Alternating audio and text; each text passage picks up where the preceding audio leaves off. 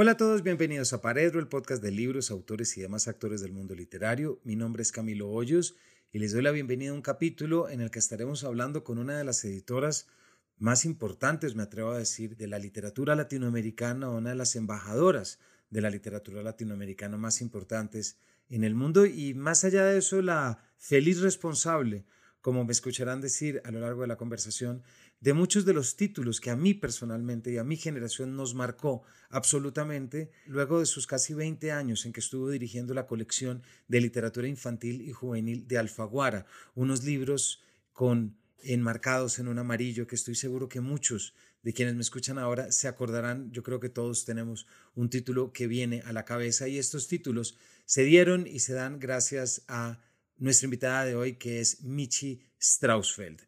Michi, a lo largo de esta conversación, nos va a contar todo lo que ha sido su experiencia publicando y sobre todo dando a conocer la literatura latinoamericana en Alemania desde mediados de la década de los 70, pasando por editoriales y trabajando con editores como Carlos Barral y Jacobo Ciruela de la editorial Ciruela. Michi nació en 1945, es una de las principales embajadoras de la literatura hispanoamericana en lengua alemana y una de las expertas más reconocidas del mundo en su campo. Estudió filología inglesa y románica para luego doctorarse en literatura latinoamericana, centrándose particularmente en la nueva novela latinoamericana encarnada en la obra de Gabriel García Márquez. Durante 33 años trabajó como editora en la editorial alemana Surkamp, como responsable de la publicación en lengua alemana de las obras de referencia de la literatura hispanoamericana, añadiendo a su catálogo más de 350 títulos, para continuar su labor durante siete años en la editorial S. Fischer. En 2009 recibió la Orden de Isabel la Católica por su labor en la difusión de las letras hispánicas en Alemania. En 2012 fue elegida por la Feria del Libro de Buenos Aires como una de las 50 personalidades más importantes de la cultura latinoamericana y en el 2015 recibió la Gran Cruz de la Orden Civil de Alfonso X el Sabio por su labor como editora de libros infantiles y juveniles. Les dejo un capítulo en el cual me lo escuchan decir a comienzos de cada capítulo aquí en Paredro, en que queremos explorar lo que es el mundo del libro y el campo del libro y sus distintos actores.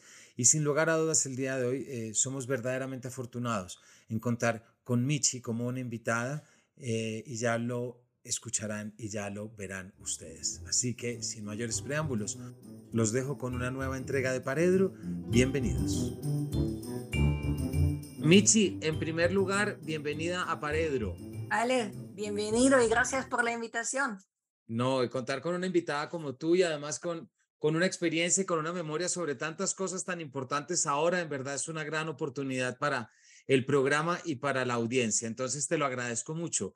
Michi, quisiera comenzar preguntándote, cuando te escribí para esta entrevista, me aclaraste y me dijiste, ya llevo unos años retirada de la edición, eh, de la edición juvenil infantil. ¿Por qué no arrancamos por ahí nos cuentas? ¿Qué estás haciendo ahorita? ¿A qué te estás dedicando? ¿Qué haces? ¿Dónde estás? ¿Cómo está tu vida? Bueno, eh, hace ocho años creo que dejé ya la, eh, la labor activa en la edición, cosa que he hecho durante 40 años con total entusiasmo y dedicación y alegría, porque fueron años memorables y me han regalado conocimiento, me han regalado amistad.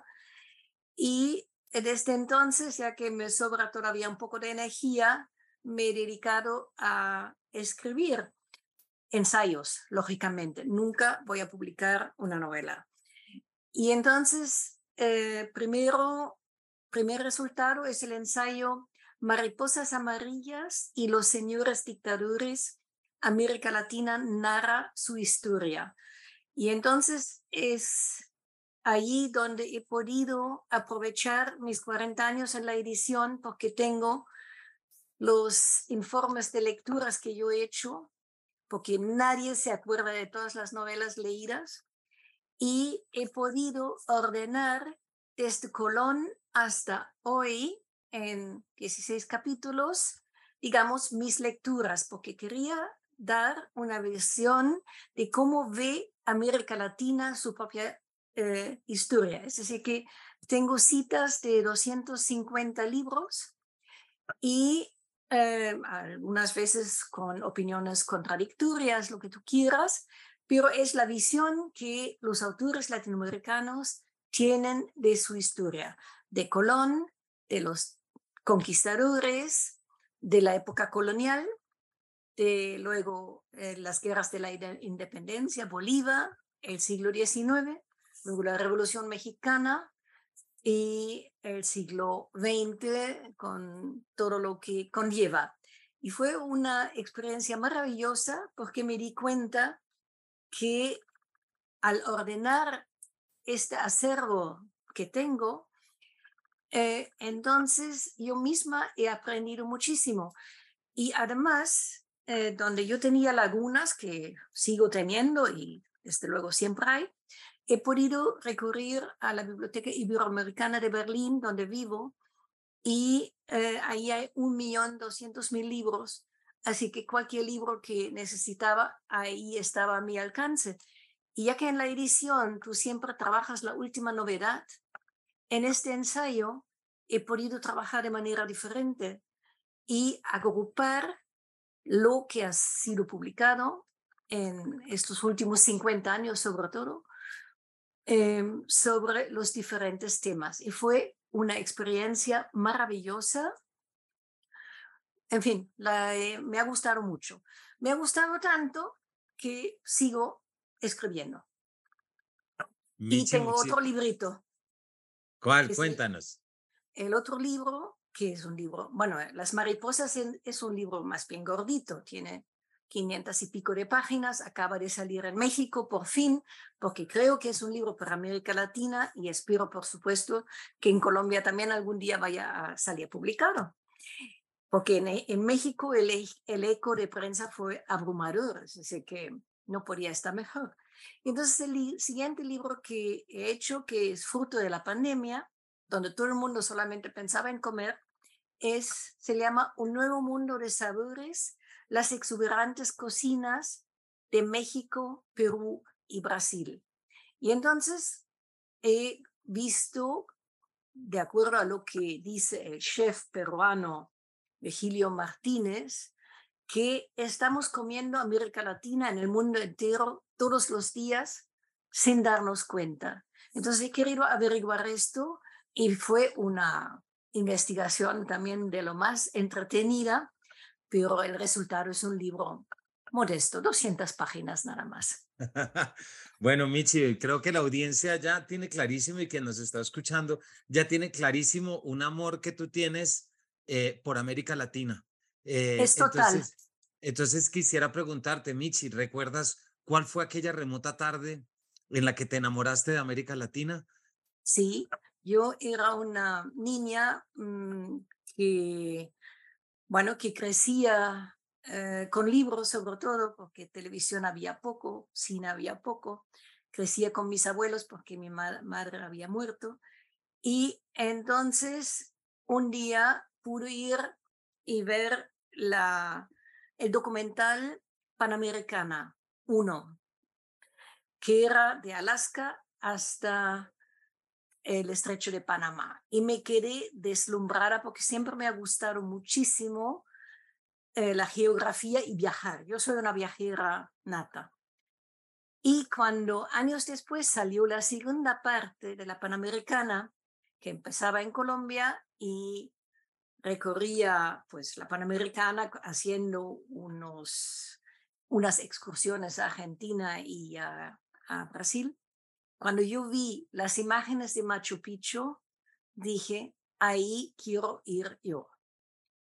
Esto fue el detonante, si tú quieres, y cuando unos cuantos años después era estudiante, entonces había la posibilidad de conseguir una beca de tres meses para diferentes países en Asia, África y en América Latina. Y en América Latina estaba el Perú.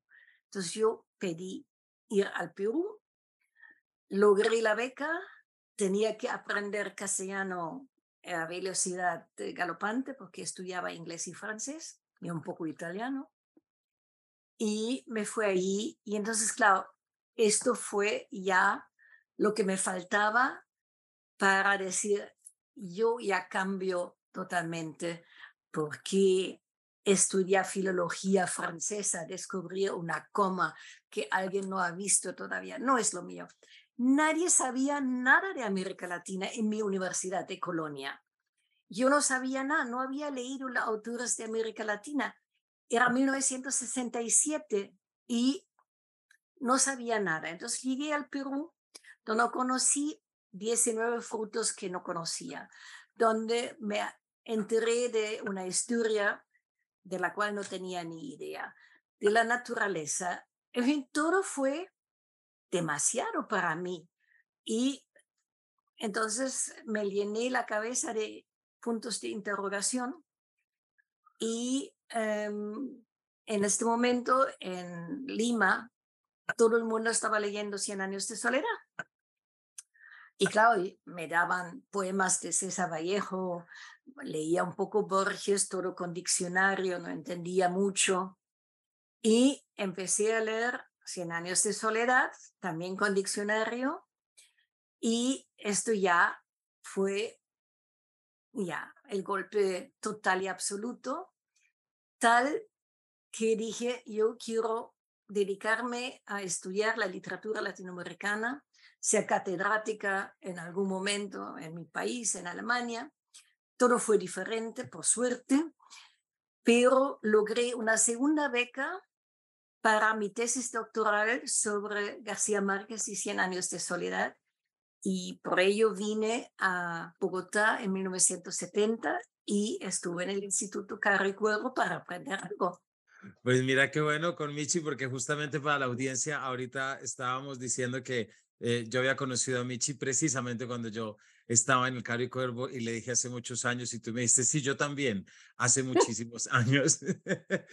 pues qué bueno. Michi, entonces, gracias por contarnos em, este acercamiento que tuviste y luego, digamos que este acercamiento, esta fascinación eh, y luego del paso por el Caro y Cuervo, de repente coge forma y esa forma se llama sector editorial, se llama trabajo editorial. ¿Cómo es, cómo es ese paso, Michi? ¿En qué momento terminas? Porque ya sabes a dónde voy a llegar a preguntarte, porque ¿quién no tiene un libro que fue editado por ti y cuántos lectores no generaste tú. Y esto estoy muy contento que estés en este programa también por eso, porque ¿quién no tiene metido de mi generación en la cabeza un libro de Alfaguara de la colección juvenil con ese naranja? ¿Quién no se le recuerda un título? Pero antes de eso, ¿cómo, cómo, se, cómo se materializa esto, Michi, a través de, la edición? Bueno, cuando, cuando, regresé, cuando se terminó mi beca, eh, regresé a Europa y en aquella época vivía en Barcelona.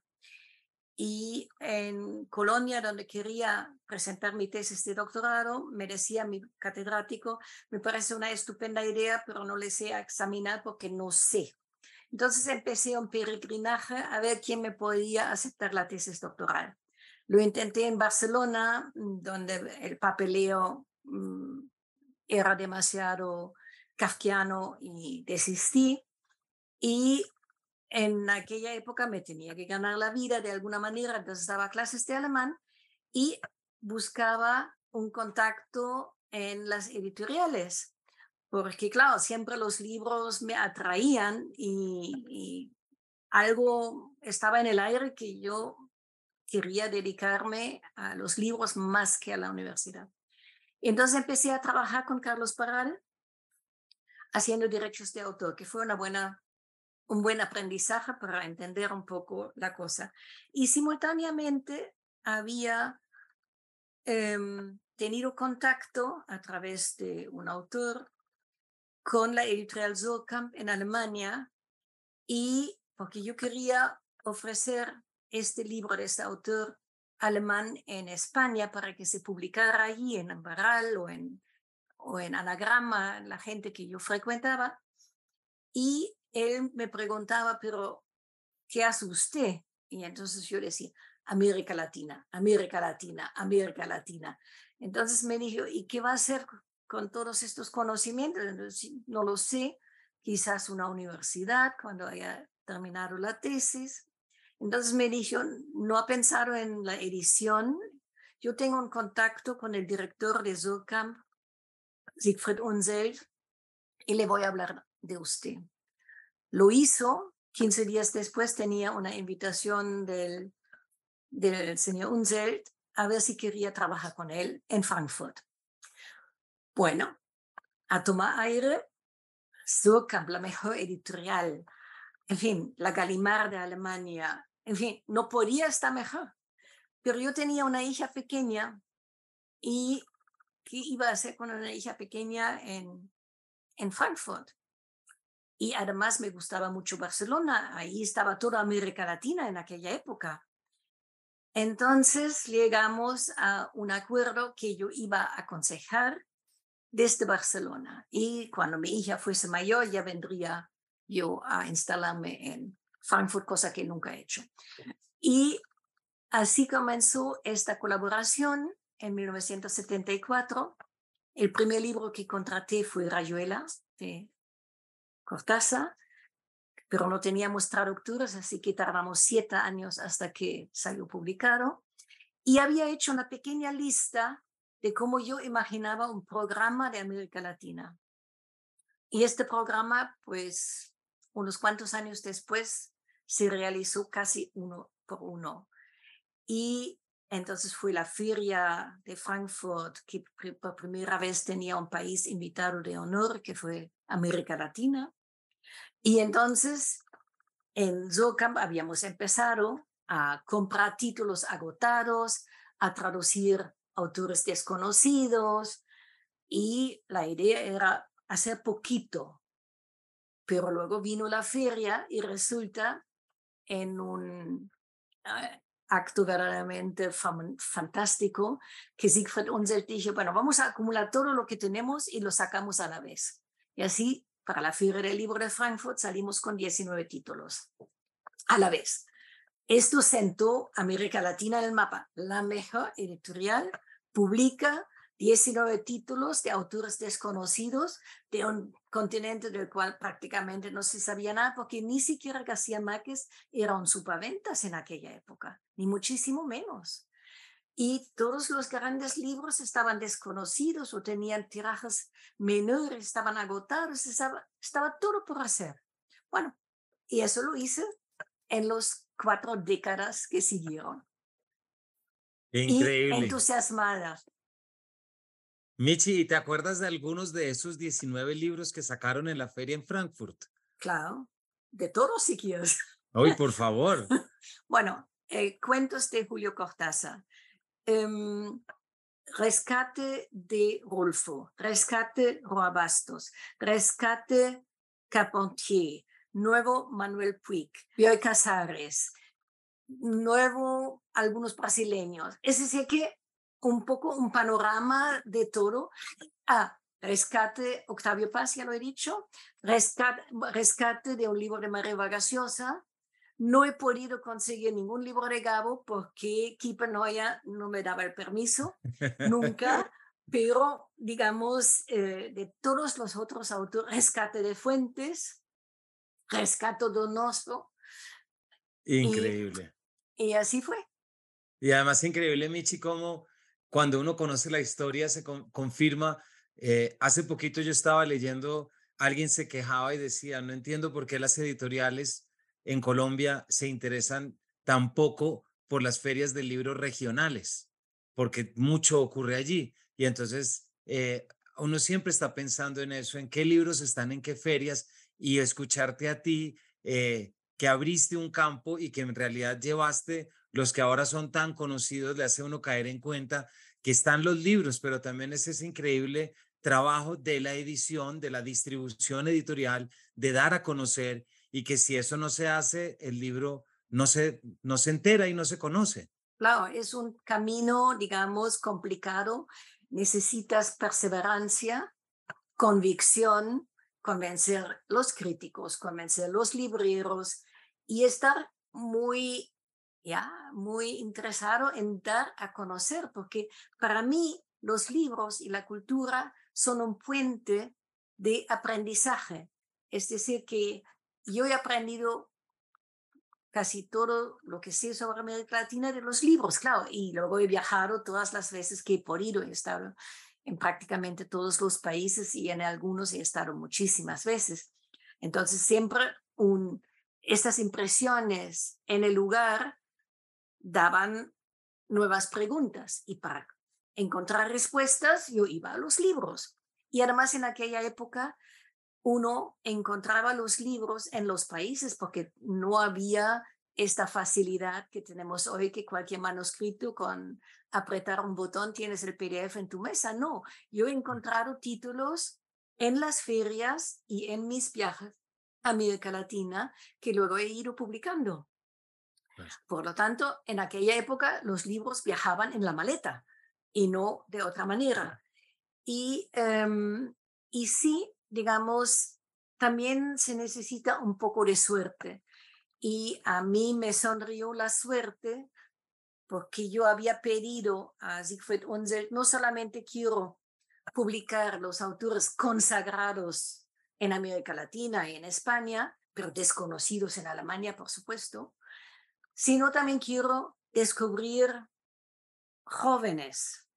Entonces, más o menos, tenía derecho, publicábamos como 10 libros anuales de América Latina, lo cual es muchísimo, a veces 12, eh, de tener, em, digamos, la posibilidad de descubrir a alguien. Entonces, así he descubierto Osvaldo Soriano y he descubierto Isabel Allende Mira. con la Casa de los Espíritus.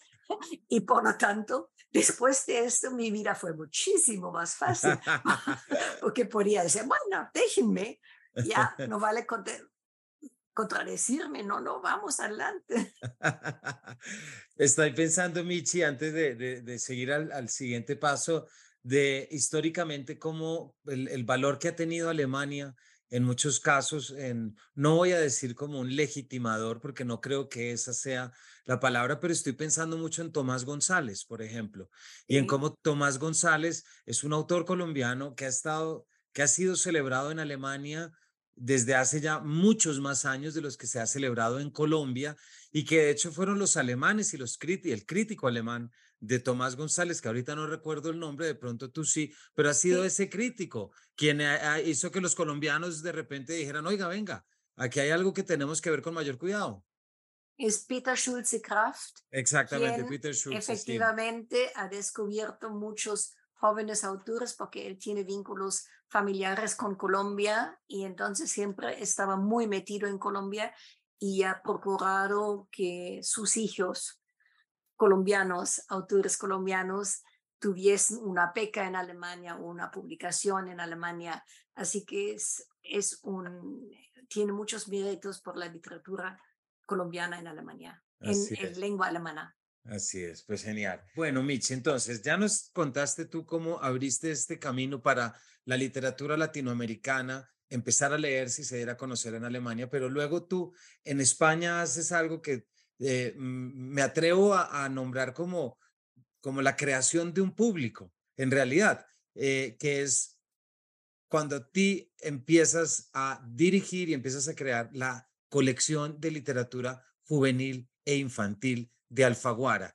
Eh, algo que hiciste durante, bueno, desde el 77 al, 90, al 89, me parece, o al 90 y pico, es decir, una serie de años importantes.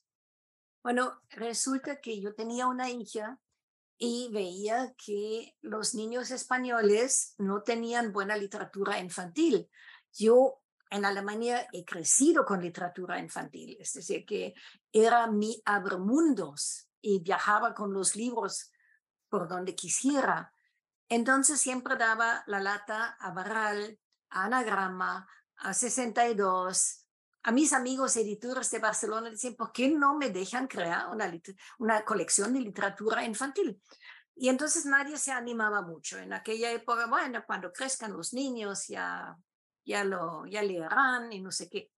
Entonces, Jaime Salinas, que había sido educado en Estados Unidos, sí había leído libros infantiles y cuando él abrió la segunda etapa de Alfaguara, en 1977 buscaba a alguien para llevar la colección infantil juvenil. Entonces vino a Barcelona en el 76 y preguntó a su amigo Carlos Paral y a José María Castellet y otros si ellos sabían de alguien para esta tarea.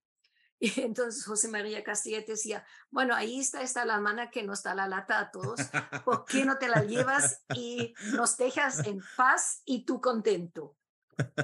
Conocí a Jaime Salinas, enseguida eh, hicimos, eh, llegamos a un buen entendimiento y por ello él me encargó la creación de la colección infantil juvenil. Y entonces, claro, lo hacía con un entusiasmo total y absoluto. Y esto fue en el 76, es decir, Franco acababa de morir. Y en el 77, cuando salimos con siete libros infantiles en la Feria del Libro, entre ellos Donde viven los monstruos de Maurice entonces el, el público español estaba muy inquieto que tenían la sensación de que tenían que hacer cosas para situarse a nivel europeo después de cuatro décadas de franquismo y de estar encerrados. Con lo cual ellos fueron muy receptivos y los padres compraban estos libros para sus hijos. Entonces, el ambiente, por eso digo, siempre hay también un poco de suerte. En este caso fue la suerte de que la sociedad española se estaba transformando a paso galopante y llegaban estos libros irreverentes. Claro, el club de las señoras eh, que dominaba el coto del mercado infantil juvenil me maldecían a lo lindo, a lo largo y a lo ancho, diciendo que yo pervertía a las pobres almas infantiles con un libro como Muresenda, donde viven los monstruos, los hijos, los niños iban a tener pesadillas y no sé qué. Y además, encima de todo, procuraba sacar lo mejor de todos los países, que fue relativamente fácil porque nadie hacía nada. Y entonces yo podía tener Roald Dahl, yo podía tener la, la serie de las Narnias, pero sobre todo tenía a un autor que luego hizo leyenda, que fue Momo y la historia interminable. Así es, y esa es mi siguiente pregunta, Michi. esa es mi siguiente pregunta porque eh, hace, hace relativamente poco eh, el hijo de una prima, un sobrino mío que es mi lector favorito, Michi, de todos los que he podido conocer, y se llama Alejandro Alejo, eh, tenía su primera comunión y dije, claro, pues hay que regalar libros y se me vino a la cabeza pero sin ningún tipo de esfuerzo, la historia interminable de Michael Ende. Fue el primero. Michael Ende. Michael, perdón, perdón, gracias, Michi. Es alemán. Michael, de Michael Ende.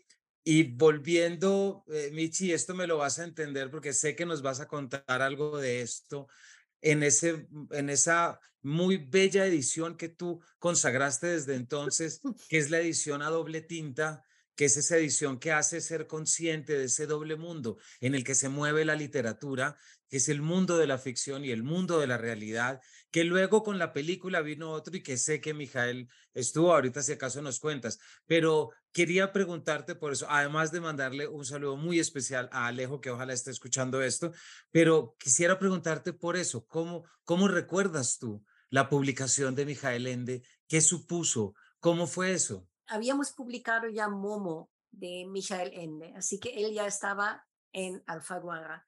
Y cuando llegó em, el libro La historia interminable, estaba en la edición alemana en dos tintas, con lo cual el coste iba a ser tremendo para tirajes modestos. Y además, como dijo Anderson, él quien escribe para los niños, escribe para la eternidad. Es decir, que yo decía, este es un libro clásico para todas las edades. Entonces, con Jaime Salinas, dándole vueltas en redondo, dijimos, bueno, esto cuesta muchísimo, ¿qué es lo que podemos hacer? Y la decisión fue, por una parte, la cubierta lila para los adultos y por otra parte, la cubierta naranja para los niños jóvenes. Y así el tiraje pudo ser más grande y pudimos hacerlo en dos tintas. Eso fue la razón eh, simplemente de coste. Y eh, luego Jaime Salinas, que era un excelente inventor de campañas de publicidad, inventó, invitó a Michael Ende a venir a Madrid, hizo un viaje en tren con un grupo de prensa y fueron de, de Madrid a Cuenca y no sé qué. Y entonces era algo tan inaudito que la gente empezaba a leerlo, porque los críticos en aquella época pensaban literatura infantil no es seria y por lo tanto no hicieron caso, casi no hicieron caso a la literatura infantil juvenil. Los padres sí compraban para sus hijos, los hijos recomendaban y leían, así que gran proeza, pero con esto, digamos, conquistó Jaime Salinas la crítica en España. Y entonces este libro se vendió por más de un millón de ejemplares y se sigue vendiendo. Así que Albricias también en aquella época, eh, entonces en, en Alfaguara publicábamos como 30, 40 libros infantiles al año. Y casi todos eran traducciones. Otra cosa que la gente me recriminaba mucho. Pero yo decía, bueno, cuando haya escritores que me presenten eh, originales buenos, encantados. Y yo hablaba con todos los escritores, oye, en Alemania, en el, mundo, anglosajón, todos los autores serios también escriben para los niños, porque ustedes no se animan. Ay, no, ay, no, no podemos, no queremos. Así que fue una tarea muy ardua, hasta que por fin, poquito a poco, empezaron a publicar, entre ellos José María Merino con una trilogía latinoamericana. Ah, y y eh, hoy en día es completamente normal que los escritores también escriben para niños y no pierden ninguna eh, cosa de, de su corona. Es decir, que hoy está aceptado esto, pero en aquella época no.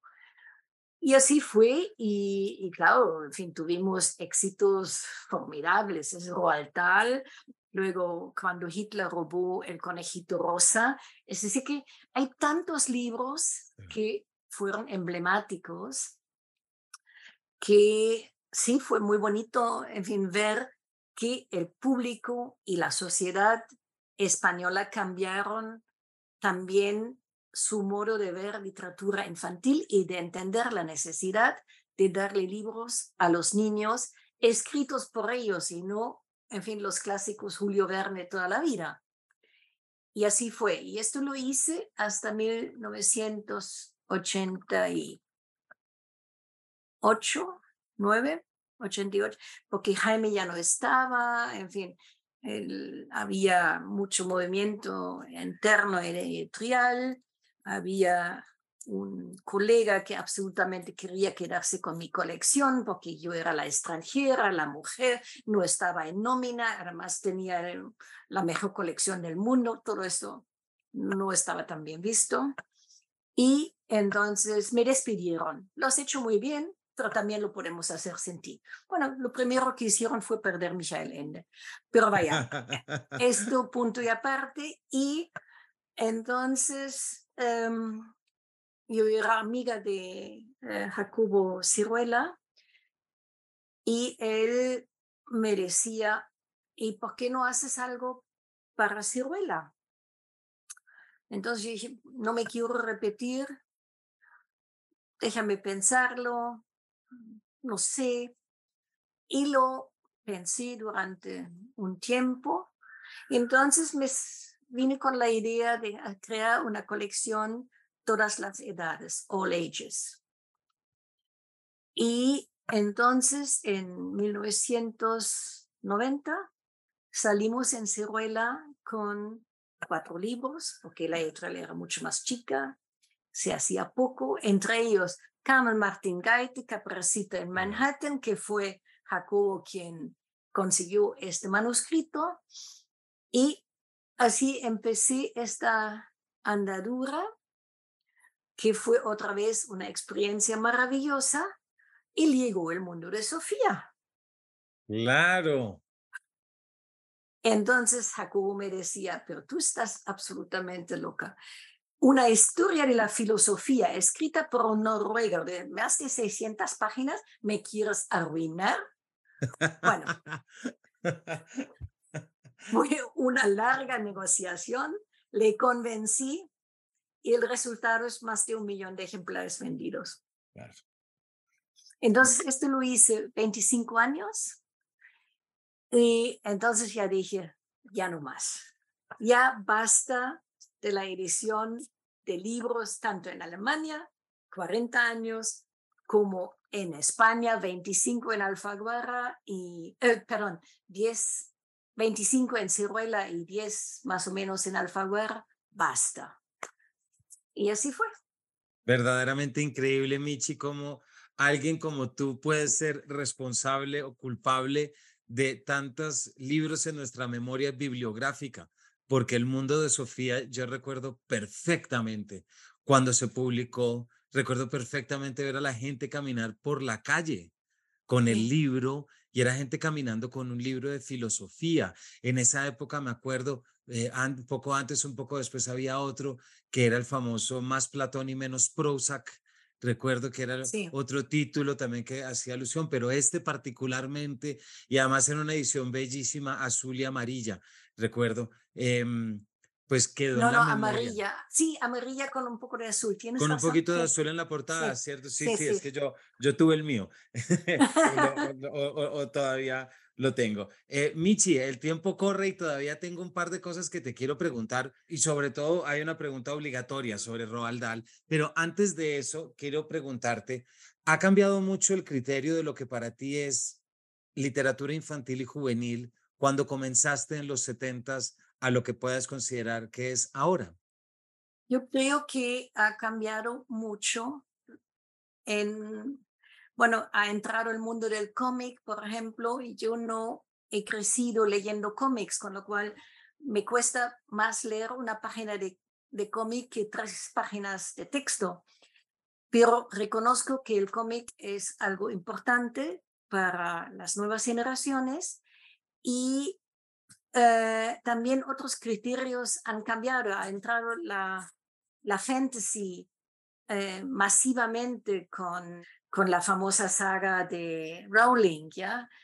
Y em, yo creo que hay fenómenos que son perecederas, perecederas y otros que quedan. Por ejemplo, esto de la literatura fantasy sin duda alguna va a quedar. Y otros serán modas que van a desaparecer. Y entonces algunas modas me pueden gustar más y otros me gustan menos, pero yo creo que un libro de calidad literaria infantil juvenil tiene larga vida. Por ejemplo, cuando publiqué los libros de Erich Kästner, em, cuando yo era niña había leído Erich Kästner y era uno de mis autores preferidos. Y cuando lo releí para ver si podía publicarse en, eh, Alfaguara, tenía un miedo atroz si ahora este autor ya no me va a gustar, se me rompe mi infancia. Y lo que he descubierto es que Kästner tenía tal profundidad que leyéndolo de mayor he visto todas estas capas. Así que la buena literatura infantil tiene muchos niveles de entendimiento y por eso es tan importante darle a los niños y a los jóvenes que ahora solamente están enganchados al móvil, libros que les interesan, que eh, les seducen, que les inquietan y que también les den respuestas a preguntas que ellos, ellos puedan tener. Con lo cual siempre hay fenómenos de actualidad a lo cual la literatura contesta y hay estos otros libros que son como eternos, como dice Anderson. Michi, eh, ahora llegamos a una pregunta también que es inevitable ya en estos últimos minutos que nos quedan y es que yo pensé mucho en ti y en la colección con la noticia ya de hace un par de años de la edición de las obras de Roald Dahl para que no fueran eh, hirientes, etcétera. Eh, tú editaste, tú tradujiste, tú, tú trajiste prácticamente Roald Dahl a la, al imaginario literario eh, latinoamericano, iberoamericano. ¿Qué te pasó por la cabeza la primera vez que lo viste? ¿Cuál fue tu primera impresión? Eh, de incredulidad, pero son estas es esta época woke que tiene partes positivas y partes peligrosas, diría yo. Entonces, corregir retrospectivamente textos de autores para hacerlo eh, menos hirientes y todo más. Vamos a empezar con la Biblia y también pasamos por Shakespeare y pasamos por toda la gran literatura universal, porque todos tienen cosas que hieran mi sensibilidad. Así que creo que es verdaderamente peligroso hacerlo. Luego hay palabras que efectivamente son hirientes, el famoso, la famosa palabra N. Entonces, ¿qué hacer con esto? Yo creo que es una cuestión realmente muy conflictiva y muy contradictoria. Es decir, que efectivamente estoy contra la limpieza de textos. ¿Qué se puede hacer? Para los padres o para los profesores, decirles, bueno, miren, las cosas han cambiado. Es decir, que Shakespeare hoy en día, ¿qué hacemos con Desdemona y Otelo? ¿Qué hacemos con esto? Es decir, yo no tengo una respuesta, pero estoy en contra de la censura a posteriori efectivamente. Y yo creo que los niños que siempre se han divertido con las brujas, que estas brujas de Roald Dahl son tremendas, son horripilantes, y lo han, eh, les ha seducido, han, han quedado encantados. Entonces, ¿por qué no confiar también un poco en la cabeza de los niños en lugar de todo filtrarles? Una columna que aquí, bueno, que Moisés Wasserman aquí en Colombia publicó cuando salió la noticia y entonces él decía algo así como, los editores creen, creen que los niños son tontos como si fueran adultos. Muy buena respuesta. Yo también creo que los, a los niños se les puede explicar, mira, Astrid Lindgren también la quieren limpiar. Todos los quieren limpiar. A Miguel Ende también le quieren limpiar con Lucas y el, eh, conductor de locomotora. Es decir, que eh, ¿Vamos a reescribir todos los textos? No, es absurdo. Pero confiemos en la inteligencia de los niños y enseñémosles en los colegios y en las casas que algunas cosas han cambiado. Han cambiado fundamentalmente, que es necesario que hayan cambiado y por lo tanto esta palabra N tú no lo utilizas cuando ves a una persona de color, etcétera. Pero en los libros yo creo que dejémoslos como estaban escritos. Yo diría eso. Michi, se nos acabó el tiempo, pero muchísimas gracias por habernos acompañado y por habernos contado. Y en verdad que es un lujo contar contigo y, y, y saber que tantas cosas han pasado por ti y que eres la feliz culpable de para lectores Muy feliz. como yo, exacto, por lo menos para un lector como yo de 44 años, saber que tantas cosas que están en mi memoria y en mi conciencia eh, son gracias a ti. Eh, te agradezco mucho que nos hayas acompañado. Bueno, gracias por la invitación y cuando quieras repitamos. Por favor, eso, nada, María, más feliz. A todos ustedes, muchas gracias por habernos acompañado y nos vemos en una próxima edición de este Paredro. Adiós.